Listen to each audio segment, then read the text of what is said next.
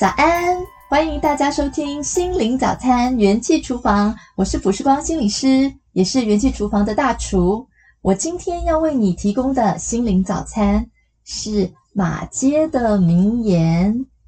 马偕呢，他有写过一个词，它的主题叫做“最后的住家”。词里面的内容呢，就曾经有说到，他说：“我全心所疼惜的台湾呐、我的青春全都献给你。我心所疼惜的台湾呐、我一生的欢喜都在这里。”马街是谁呀、啊？马街是在淡水他所盖的第一座西医的医院，就是那位马街医院的马街。他呢是在一百多年前。来自加拿大左拉村的一个外国人，是台湾北部的第一位宣教士。他的样子长什么样子呢？他是留着长长的胡须，黑黑的短发，有着深邃清澈的眼睛，闪烁着坚毅与真诚。学习说着台语，将自己在多伦多学到的拔牙技术与医术，免费为人诊疗，借此希望能够走入人群。他统计过，在台湾呐、共拔了两万一千颗的牙齿。于是呢，在淡水啊，马街呢就盖了第一座西医医院。我们众所皆知，知道马街盖了医院，但是其实他很爱家，他很关怀家人。他的父母呢，是本身是虔诚的基督徒，用温暖的爱呢把他带大了。后来他来到台湾之后。诶，他娶了台湾的太太，并且生了两女一男，在这里成立了家庭。所以他的爱心呢，不单是放在外面对其他的人，他也将他的爱心呢传递给他的孩子，影响他的孩子。所以呀，在这个疫情期间，就让我想到，其实呢，是一个调整家庭模式、建立更好家庭关系的好时机。因为当我透过马偕，他不单单是在外做一个宣教士，做一个医师，做一个教育家，在到处奔波之外，其实他的内心是心系家庭的。或许呢，疫情让我们有很多不能出门的困难，但是也因此让我们多了很多跟孩子们相处的时间。所以，或许在这个时候。也是一个调整家庭模式的一个好时机。什么叫做要调整这个家庭的模式呢？呃，很多父母呢，就是跟我跟我说啊，因为我我自己本身呢，呃，在家庭智商上面呢，其实呢已经有很多很多的经验了。所以呢，在我的专业上面呢，其实我常常听到，如果这个家庭呢，父母呢，他是拥有这个青少年国中以上的孩子，有的时候带他们去旅游，都会遇到一个困难。什么样的困难呢？他们发现呐、吃吃完东西之后哈、可能他们啊一起一起吃中餐或者是晚餐，其实呢是蛮不不错的一顿饭呢、但是呢，吃完之后就发现孩子并不跟他们有什么样的谈话，而是呢。就拿起了旁边的手机，开始滑呀滑，滑呀滑，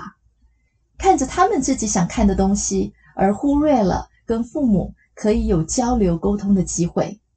常常父母呢在旁边呢都是非常非常的无奈，因为也勉强不了已经长大的这个小大人的孩子，所以呢，他们常常就是哎呀，好苦恼呀，很希望能够增进跟孩子的关系，能够多一点沟通跟交流。但是根本就很难做到，在这样的困境里面呢、其实真的是很伤脑筋。但是啊，因为疫情的关系，很多的父母呢，必须要跟孩子长时间的相处了。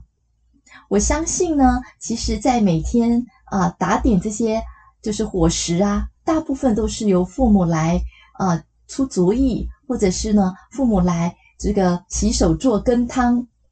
所以呢，其实呢，也都是由父母来去啊、就是啊、这个啊、煮饭呐、然后去啊、照顾这个孩子们的饮食的这些需求。一天过去了，两天过去了，三天过去了，其实呢，孩子是会看得到父母的投入，看得到父母的辛劳。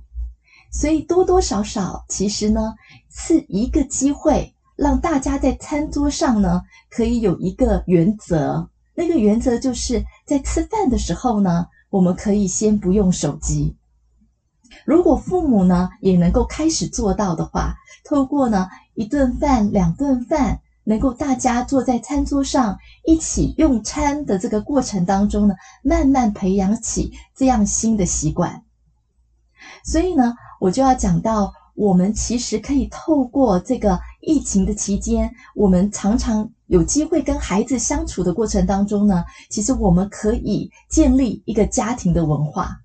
所以，如何建立家庭文化呢？我有下列的四点，我要跟大家分享。第一点呢，就是我刚刚一开始就提到的家庭的用餐时刻。无论是你啊、可能父母工作是在家里工作的话，可你可以选择中午的时间，或者是晚餐的时间的一个时段，是你特别的刻意的，就是你会准备好吃的食物。那你刻意的去准备的那一顿饭，其实呢，就是重点，我们是在于分享。也就是说，当你所准备的这这一顿饭的时候呢，可以做一些家庭成员喜欢吃的东西。这么做呢，一方面让他知道，其实你记得他喜欢吃什么；另外一方面呢，其实在吃的时候，就是让他自己喜欢吃的食物，可以呢，让大家。在一起吃的过程当中，好像由他来分享他自己的喜好一样，就是分享给大家，所以呢，就可以建立一种啊关系的连结，甚至呢，在递汤碗或者是在帮对方倒饮料的过程当中，其实在这个彼此互动的关系里面，也会产生一种分享的连结，而这样的连结呢，是会增加我们。家庭关系、成员关系之间的归属感的，所以呢，第一点就是家庭的用餐时刻。第二点呢，我们要建立正向的关系，要从呢时常表达感谢开始。呃，如果父母呢，你们是一个啊、对自己工作有要求，然后呢，常常对自己啊、如何呢把工作做好。其实是有一个期待的父母，你们是负责的，是认真的，是工作勤奋的，甚至有点完美主义的。如果是你是这样的父母的话呢，其实除了你在工作上很努力之外，其实啊，要特别留意，当你长时间跟孩子孩子相处的时候呢，其实会很容易看到孩子需要改变的地方。这个时候呢，会很容易呢，就想逮到机会。想要说出来，希望他能够去成长，希望他能够去改变。可惜呀、啊，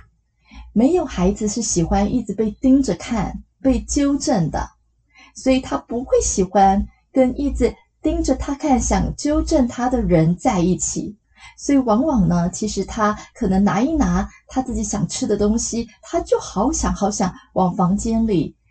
跑。然后把门一关，在里面呢，边享受边过自己的生活。所以呢，我们其实，在家庭的这个建立家庭文化里面呢，我们要很重要的就是要建立的是一个正向彼此正向互动的关系。也就是说，我们要传递的是有一颗感谢的心。所以对父母来说呢，其实我们就是要在这个时刻常常想着，诶。我今天对我的孩子，或是我今天对我的生活，有没有什么我可以感谢的呢？也就是说，把那个追求啊、更好，追求自己做到更好的那样子的眼光，可能改善改变成呢，就是哦，我们可以先求有，再求好。也就是说，我们呢，只要看到一点点的好。我们就能给予正向肯定，就能够表达感谢。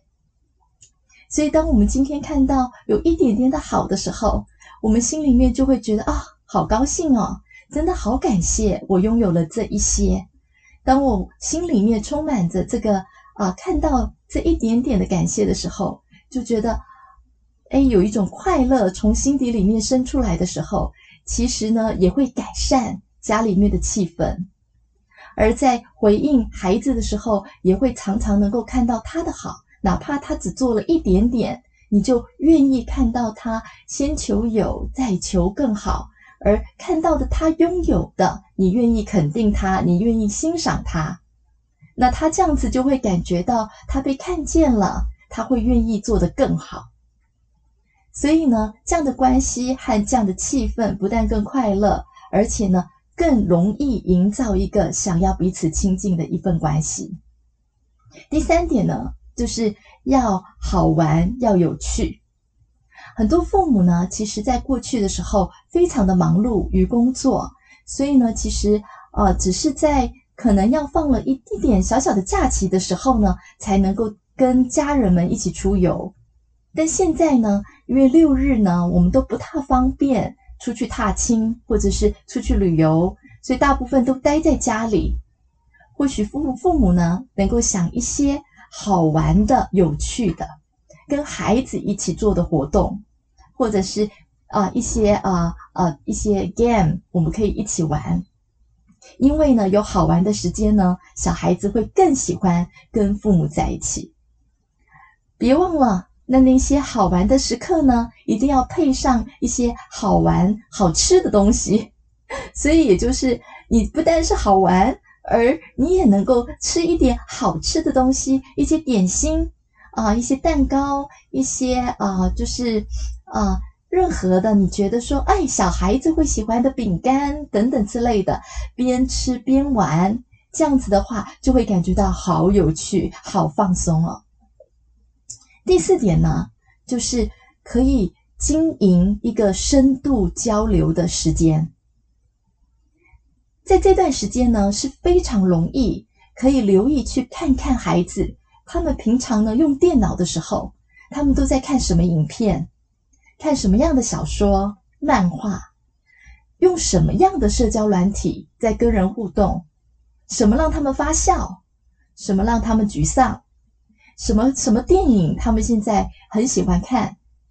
因为呢，其实社会呢，其实影片媒体呢，其实不断不断的都在影响我们的孩子。是在过去的时候，我们不知不觉当中呢，其实早就已经在影响他们了。而现在呢，因为疫情的关系，我们长时间有机会跟他们相处的时候，其实我们可以稍微留意一下，诶，什么在影响着他们？然后呢，其实我们需要经营一个深度交流的一些时刻、一些时间。非常建议你们可以有一个礼拜。的一个时时刻，例如像是啊每周的哪一天的晚上，然后能够有一个小时、一个半小时的时间呢，家人呢能够聚在一起。或许你们可以在吃完饭之后，可以呢用一些影片来谈一谈某一些的主题。那可以由父母呢去来带领这个主题。我曾经呢做过的事情呢，就是啊就是。当看到我看到一个影片，那个影片呢很可爱，可能呢不少的听众你们可能在啊、YouTube 上面呢，可能也有看过那个影片。那个影片就是有一个猴子呢，它跑去跑去一直逗弄一只猫。后来呢，他打了这只猫一次两次，这只猫呢有一点点稍稍的缓急，但是呢被猴子给躲开了。后来猴子呢，很用力的想要从这个头上打猫一拳的时候呢，这只猫抓住了这个猴子的衣服，然后呢就打了猴子的脸两下。